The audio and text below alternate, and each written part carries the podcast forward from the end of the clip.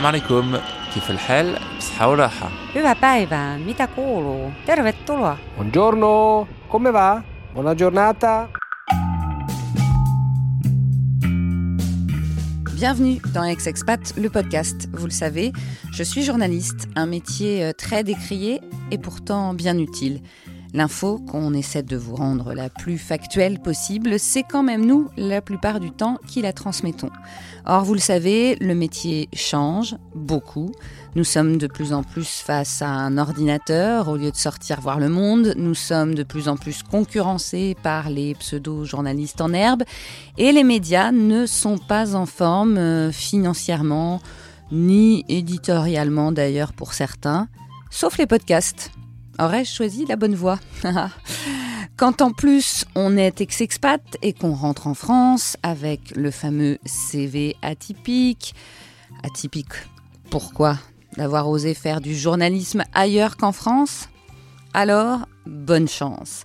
C'est pourquoi j'ai décidé pour cet épisode de laisser la parole à mes consoeurs et mes confrères, grands reporters, correspondants, qui ont vécu le journalisme ailleurs, l'aventure de grands événements historiques, mais aussi, croyez-moi, une forme d'expatriation.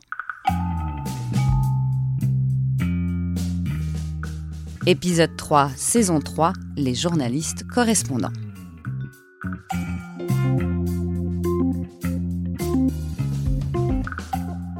Et pour démarrer cet épisode un peu particulier, j'ai parlé, on peut le dire, à une héroïne du journalisme, Martine Laroche-Joubert, grand reporter depuis les années 80, notamment pour France 2.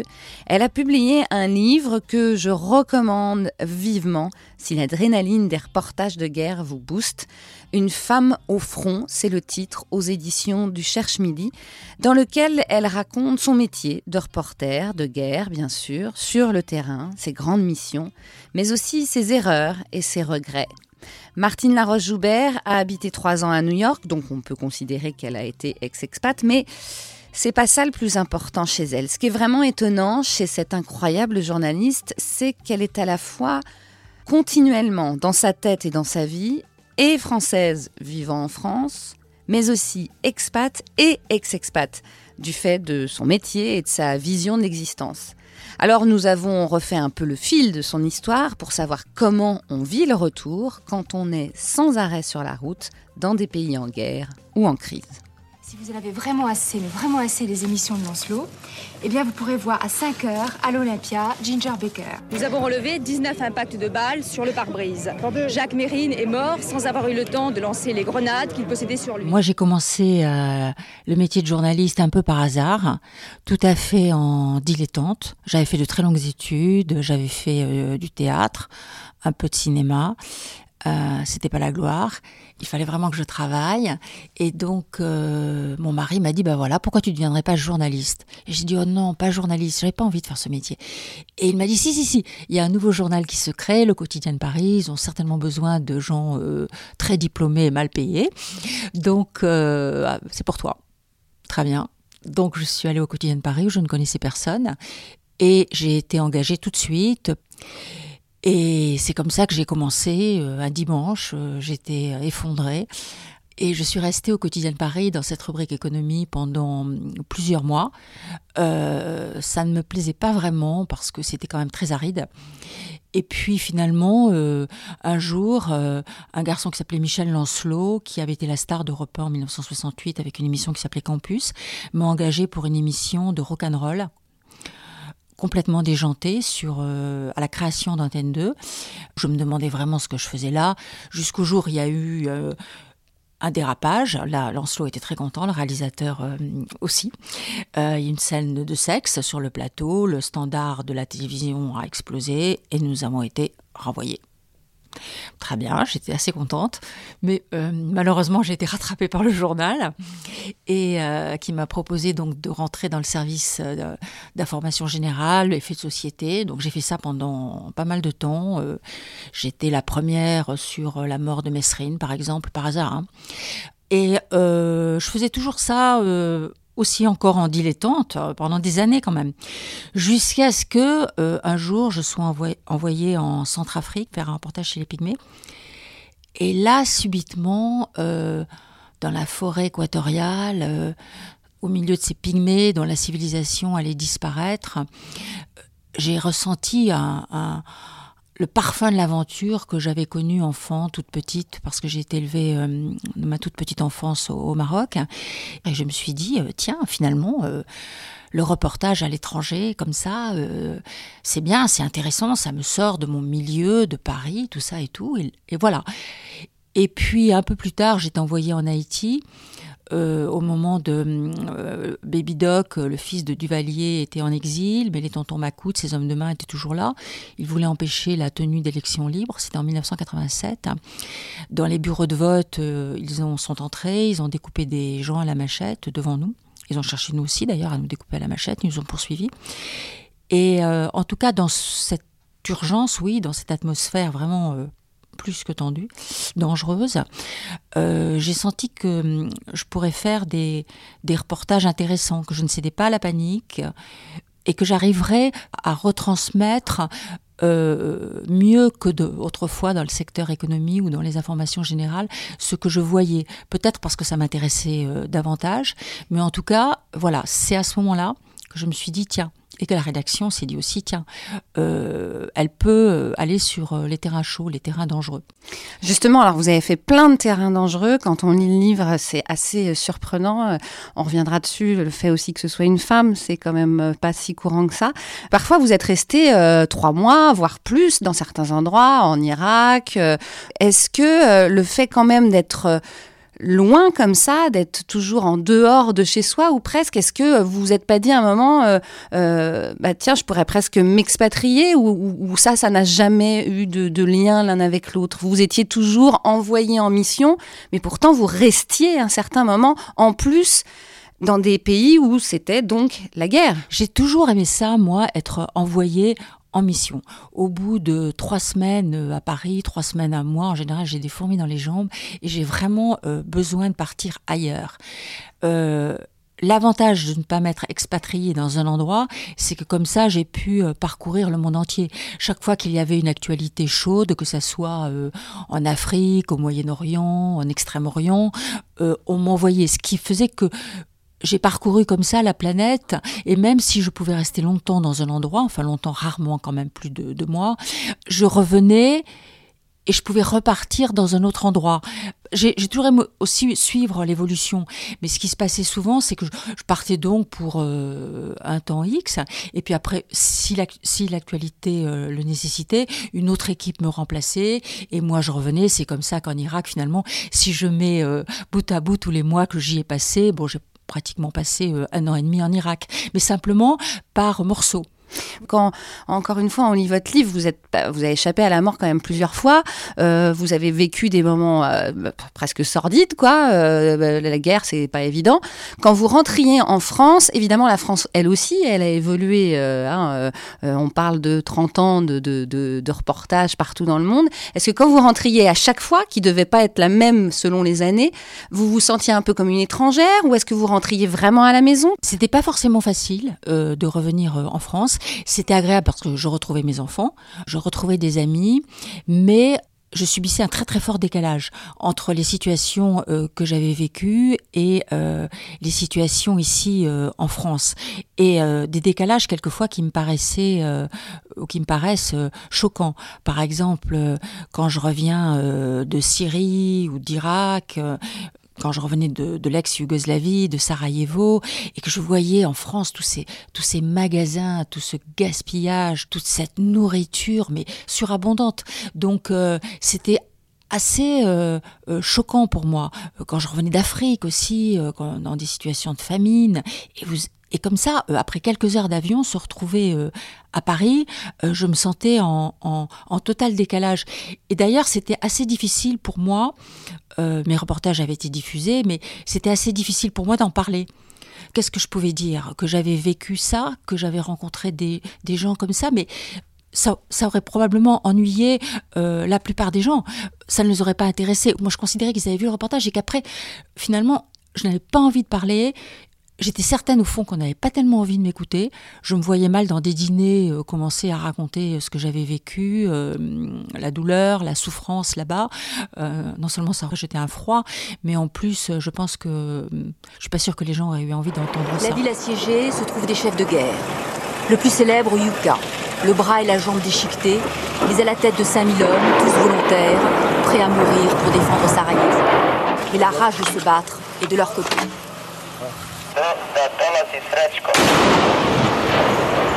Leurs pires ennemis de l'intérieur, les informateurs qui renseignent les Serbes sur leurs déplacements.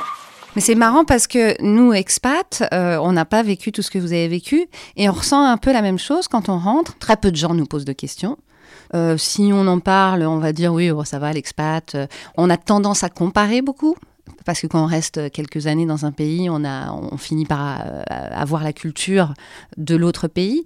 Donc quelque part, même sans avoir vécu longtemps, à part New York, vous me disiez, vous êtes resté trois ans, euh, vous, vous viviez un peu ce, syndrome du, du, je sais pas quoi, du déserteur, ou je sais pas, qu'est-ce qu'on pourrait dire, de l'expatrié en tout cas. De décalé en tout cas. Voilà, je me sentais, euh, je me sentais pas étrangère à mon pays, mais je me sentais quelquefois étrangère aux gens que je rencontrais. D'autant plus, quelquefois, il me disait Tiens, on t'a vu, euh, attends, où est-ce que tu étais Au Liban, euh, en Syrie, en Irak Il se rappelait plus très bien. Il m'avait vu quelque part.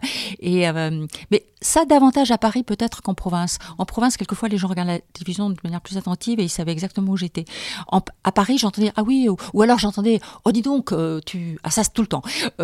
tu, tu avais une sale mine. Hein. Et puis comment tu t'es habillée Non, non, mais ça allait pas du tout. Donc ça, c'était vraiment ce que j'entendais le plus souvent. Je disais oui, mais enfin, ce que je, ce que je disais, ça vous a intéressé? Ah non, mais on se rappelle plus vraiment de ce que tu as dit.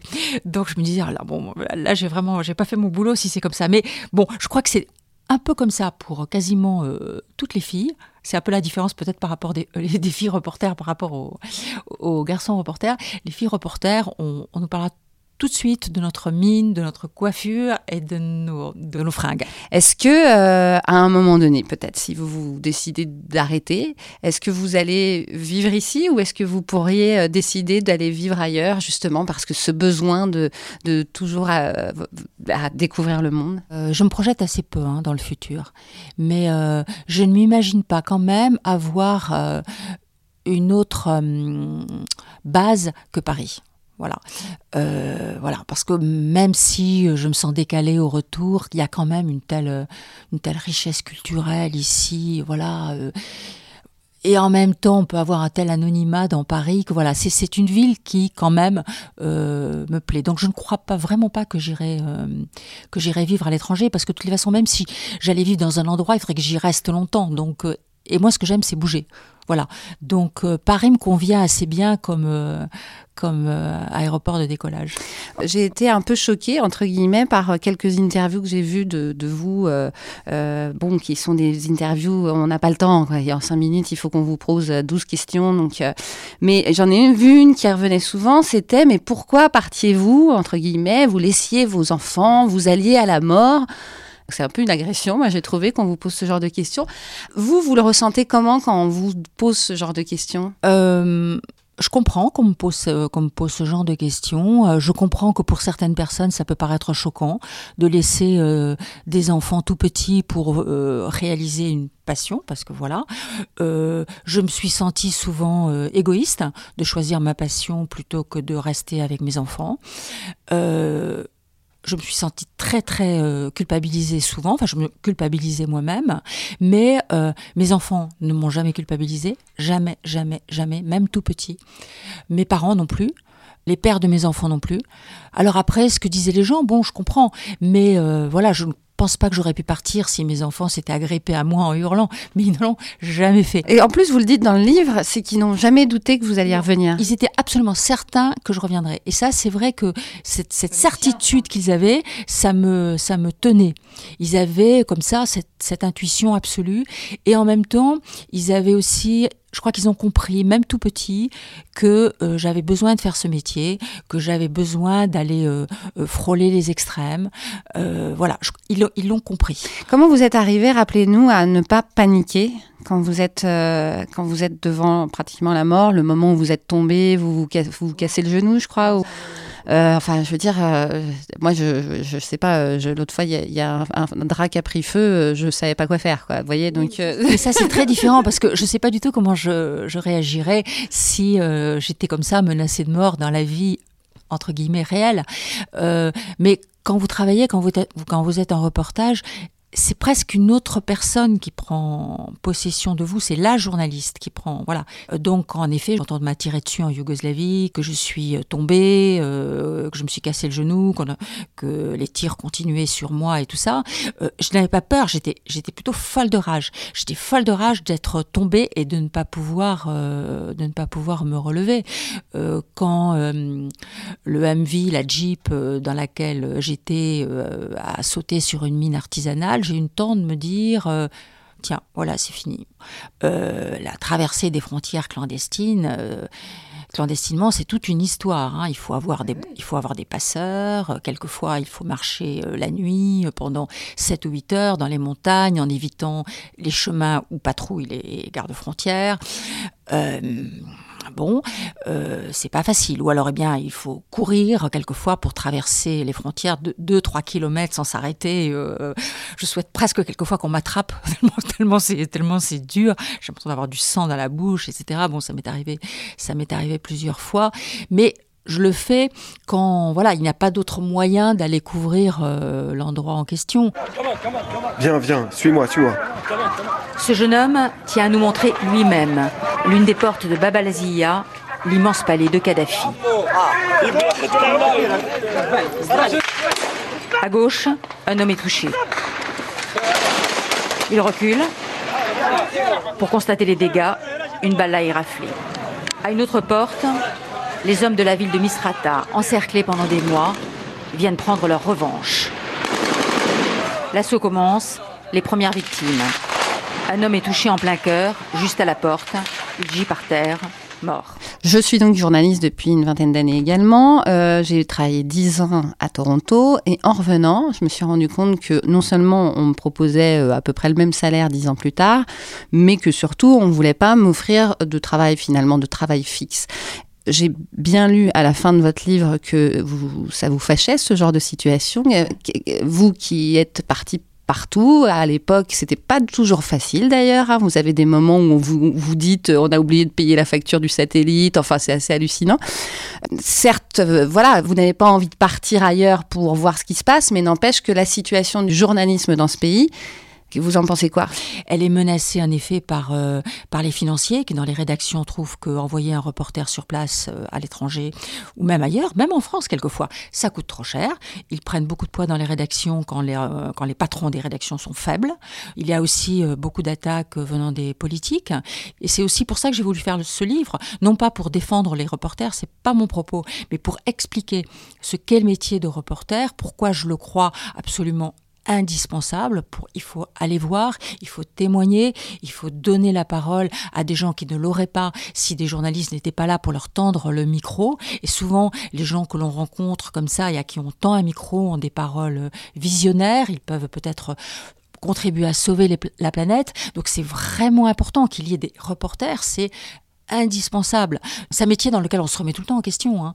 C'est pas du tout un métier comme certaines personnes le croient où euh, on assène des choses. Hein. Le, reporter, le journaliste, euh, il doute en permanence de son travail, de ce qu'il fait. Euh. moi, je refais dans ma tête des sujets une, même une fois qu'ils sont diffusés. Hein. Voilà. Mais c'est un métier dans lequel on se remet tout le temps, tout le temps, tout le temps en question. On passe son bac tous les jours. The 45th President of the United States of America, Donald J. Trump. Un jour dans le monde. And God bless America. Sur France Inter. Et comme chaque lundi, direction maintenant les États-Unis, Trump à la Maison Blanche. Bonsoir mon cher Frédéric Carbone en direct de Washington. Bonsoir Michael, bonsoir à tous. Alors on parle encore euh, beaucoup chez vous hein, de la sortie de l'accord de Paris sur le climat jeudi dernier.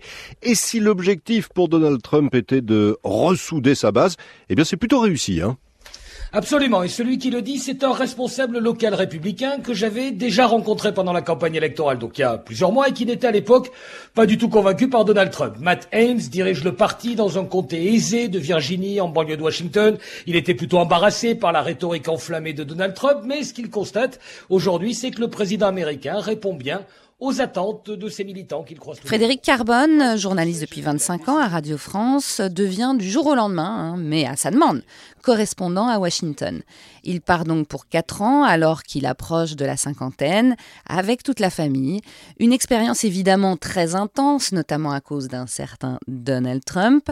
Le retour, eh bien, il l'a vécu positivement. Mais même quand on travaille pour une grosse maison comme Radio France, eh ben, c'est pas évident de reprendre sa place ce type de boulot de correspondant à l'étranger, c'est un truc dont j'avais envie depuis 10, euh, 15 ans, en me disant, voilà, ça serait bien, et pour le boulot, et euh, pour une vie de tribu à l'étranger. Voilà, enfin, c'était, les, les, deux aspects-là. Ça aurait pu se faire plus tôt, ça s'est pas fait, parce que c'est des postes qui sont assez... Il y en a pas beaucoup, c'est assez demandé, donc c'est un peu des loteries, voilà, ça se fait, ça se fait pas, on est, on est du bon côté ou pas, ou pas de la pièce. Et puis, il se fait qu'il y a Washington qui se libère, euh, que moi, dans le boulot que j'avais à ce moment-là, j'étais pas euh, super heureux. Ah, je me suis dit, allez, tentons le coup, voyons, allons-y. Et euh, circonstance l'a fait, voilà. Donc, euh, donc c'est comme ça. Dans ces cas-là, c'était une première expatriation. On se prépare comment? Parce qu'on va évidemment parler du retour après, mais, mais rapidement, on se prépare comment? Comment on dit à sa famille, bah voilà, faut partir Et comment et comment on comment on s'installe aussi? On ne dit pas faut partir, on en discute avant de l'idée, parce que c'est pour moi, c'est vraiment 50-50. C'est et un boulot, un boulot super prenant, et puis une aventure, guillemets, mais en tout cas une histoire une histoire dans la famille. Voilà. Donc, euh, donc ça se discute évidemment que ça ne s'est pas fait sans. Euh, l'accord, c'est moche comme mot, comme si c'était le contrat, mais sans une envie de ma femme. Et euh, alors les enfants, c'est pas pareil, on leur demande pas l'autorisation, on les informe plus qu'autre chose. Euh, c'était pas tout petit, donc euh, c'était plutôt ado. Euh, donc voilà, on leur dit. après, ça se fait très vite. C'est-à-dire que il y a des expatriations qui se préparent, qui s'anticipent énormément. Ça, ça a été sur un, temps, un temps assez réduit. Quoi. En gros, décision de de candidater pour ce poste-là mois de mars, réponse début début juillet, fin juin, début juillet, prise de poste début septembre. Donc tout ça, tout ça est très très rush. Ce qui est marrant, c'est que je suppose pour beaucoup de gens euh, qui nous écoutent, euh, il y a beaucoup d'expatriés, euh, de sociétés qui ont envoyé les gens donc à l'étranger, qui ont des packages, etc. Mais il y a aussi beaucoup d'immigrés, de gens qui sont partis tout seuls, comme moi. je pense que pour beaucoup, on se dit oh bah le correspondant, trop facile de partir à l'étranger. De toute façon, voilà, c'est son métier, il a rien à dire. Est-ce que on est aidé par là, pour en l'occurrence Radio France? Est-ce que est-ce qu'il y y a des choses qui soutiennent un correspondant Matériellement, oui. C'est une expatriation, je pense, à mi-chemin d'une grosse boîte et de, partir tout seul. C'est-à-dire que matériellement, euh, c'est pris en charge. Bien sûr, le, loyer de la, maison, euh, la scolarité des enfants, euh, la voiture, tout ce qui est, tout ce qui est de l'ordre de, ou de professionnel ou de lié à une expatriation ou en trimballe euh, ça se malin à, l'étranger, c'est pris en charge. Après, c'est à nous-mêmes de, démerder pour trouver les trucs. Voilà. Bah, la maison, il faut se la trouver, euh, sauf, sauf si on reprend celle du précédent. Euh, mais là, il se trouve que, que c'était pas le cas. Elle avait été lâchée plusieurs mois avant. Donc la maison, faut se la trouver. L'école aussi. Le, et le plus compliqué, l'assurance santé. Voilà. C'est de l'expatriation solo. C'est pas un bureau qui part. Il n'y a pas, pas quelqu'un chargé d'administration. Il n'y a pas, non, c'est pas quelqu'un recherchiste, documentariste. Non, c'est, c'est tout seul. On part tout seul encore une fois dans des conditions matérielles tout à fait satisfaisantes, mais euh, allez, vas-y, couteau suisse. Alors, l'arrivée euh, à Washington se fait plutôt euh, quand même bien. Et là, vous êtes resté combien de temps? Quatre ans. C'était prévu quatre ans Ouais, ça, c'est un des côtés qui est, qui est bien, enfin, qui peut être frustrant, mais qui en même temps est assez bien, c'est qu'on sait voilà, on sait que ça va durer 4 ans. Donc on ne se projette pas, euh, même si 4 ans pour des gamins c'est évidemment long, le truc c'est pas de dire ah ben, plus que 3, plus c'est pas comme ça que ça se passe. Mais il y a, quelque chose, et pour soi-même et pour préparer le, retour aussi, euh, c'est quelque chose. Alors ça peut être 5 ans. Euh, peut gratter un an de plus si, euh, pour des raisons d'actualité, par exemple, typiquement aux États-Unis, euh, l'élection de Trump aurait été euh, l'année où je partais. Je serais sans doute resté un an de plus parce qu'on a commencé une histoire, on, on la termine. Ou parce qu'on ne sait pas quoi te faire de toi au retour, bah, ou parce qu'il n'y a personne qui veut y aller. Toute chose qui n'existe pas pour Washington, où il y a plein de gens qui veulent aller, c'est un poste qui est passionnant. Donc voilà, je savais au début, et en plus, ça c'est du hasard, mais les 4 ans tombaient à des bornes pour mes gosses. Sur place, donc, euh, comment se sont passés ces quatre ans? Euh, Je suppose beaucoup travailler, mais apprendre plein de choses, euh, découvrir cette, cette vie américaine qui est quand même très différente de la nôtre. Comment tu l'as vécu? Ah oui, oui, c'est beaucoup, beaucoup de boulot. Ah oui, c'est énormément de boulot. Bah, c'est du. Enfin, je pense que jamais, en, quantité de boulot, je bosserai autant. parce, que, bah, parce que le, boulot le, le, bureau ferme jamais. Enfin, il se passe un truc à minuit. Bah, c'est moi, il n'y a pas une perme. Hein.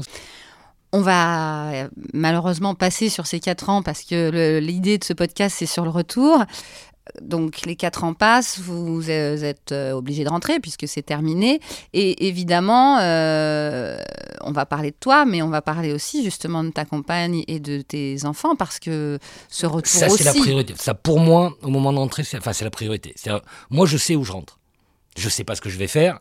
Euh, enfin, je sais pas, jusqu'à temps que. Une place qui se libère. Discute, Oui, qu'on discute et que ça aboutisse. Mais je sais que j'entre à Radio France. Voilà. Et que s'il doit y avoir un SAS d'un an, deux ans, pour. Euh, pas rien faire, évidemment, mais pour trouver quelque chose qui colle complètement à ce dont je peux avoir envie. Mais bon, je, sais où je vais, quoi.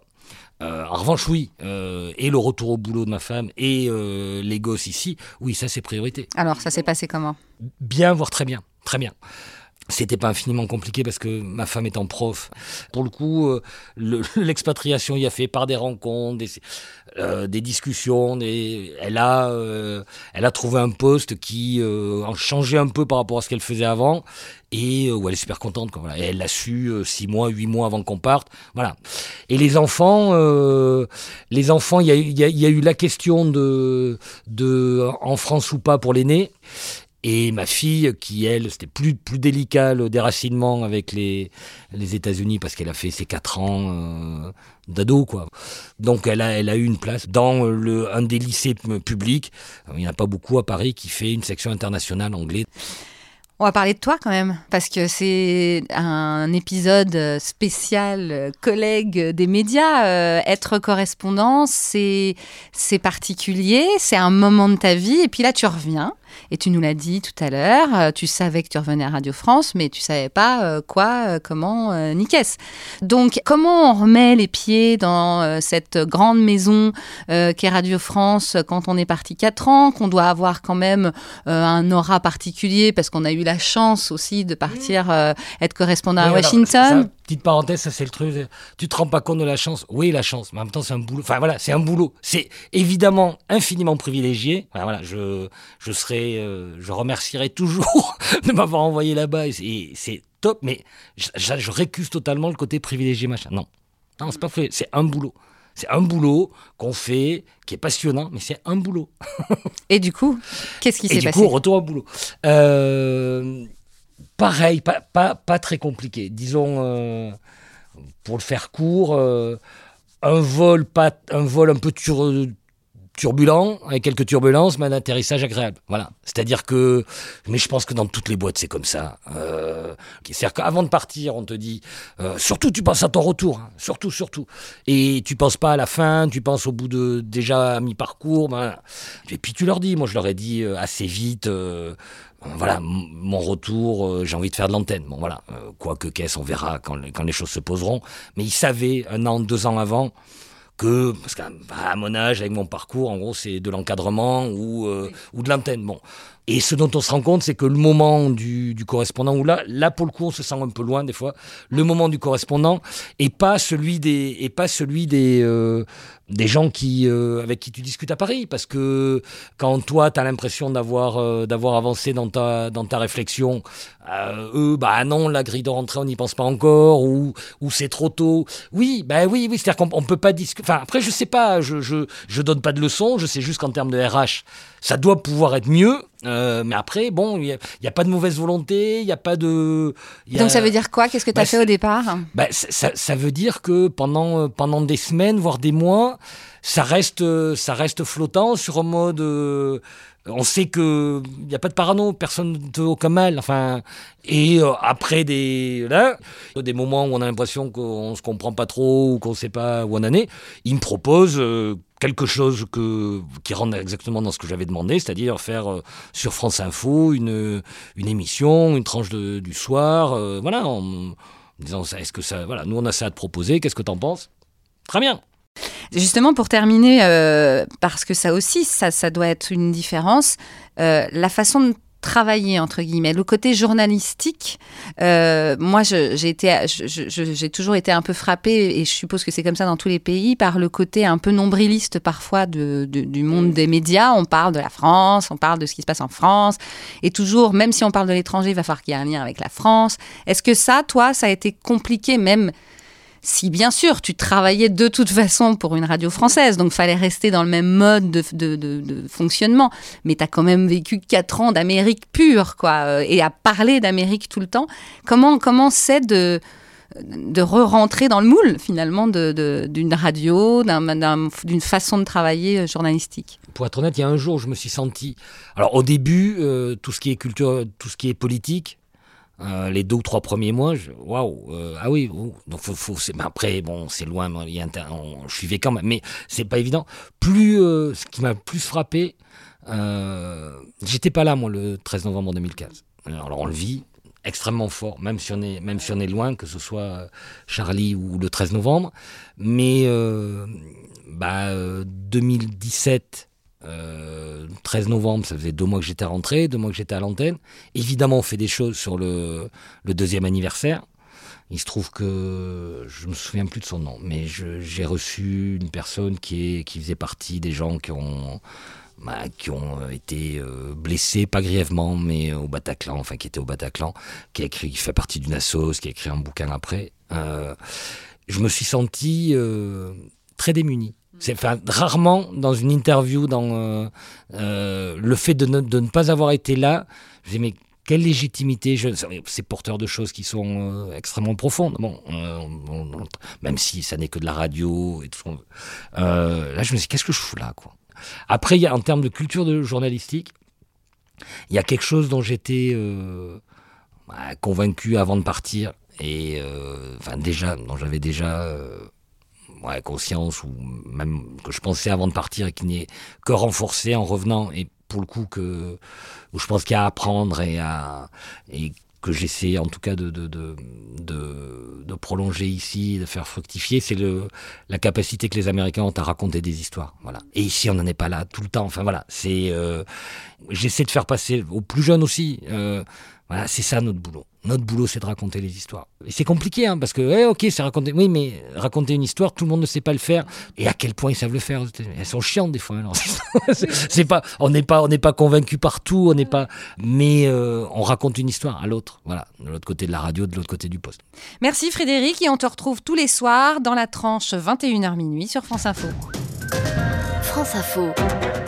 Washington, Moscou. Le pape ne voulait pas dire que les locaux sont au cœur de Londres. Dans le camp de réfugiés de Jabalia. Le club des correspondants. Un club des correspondants que l'on ouvre donc à Moscou pour une sorte de contre-sommet à ces cérémonies qui réunissent aujourd'hui et demain les vainqueurs de la Deuxième Guerre mondiale sur les plages du débarquement. Il est vrai que Vladimir Poutine n'a pas été invité, comme ça avait pu être le cas pour le 70e anniversaire. Bonsoir Claude Brouillot. Bonsoir Frédéric. Que dit-on de cette absence J'ai choisi de faire parler ces journalistes parce que j'ai remarqué dans mes discussions hein, avec ceux qui ne le sont pas journalistes que l'on voit souvent notre profession comme privilégiée, qu'on vit une vie euh, presque de rêve, ultra bien payée, et que finalement, si on est correspondant, on n'est pas vraiment expat non plus et on vit euh, de façon donc privilégiée. J'espère avec ces deux témoignages vous avoir prouvé que ce n'est pas la réalité Écrivez-nous sur Facebook, par exemple, pour nous partager vos pensées sur le sujet. Pendant ce temps-là, je vais poursuivre ma découverte de ceux qui rentrent pour vous offrir des portraits parfois originaux, mais surtout qui, je l'espère, vous soutiendront dans votre retour en France.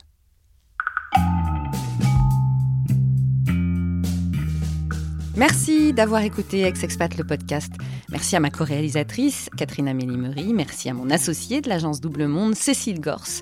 Vous pouvez écouter tous les épisodes d'Ex-Expat le podcast sur la plupart des applications d'écoute, notamment iTunes, bien sûr, Spotify, Talkers, Sibel et bien d'autres. Suivez-nous aussi sur Facebook, Instagram, LinkedIn. La communauté s'élargit et le groupe Facebook, Ex-Expat le podcast notamment, vous laisse la parole libre pour échanger, questionner, commenter le retour en France après une expatriation.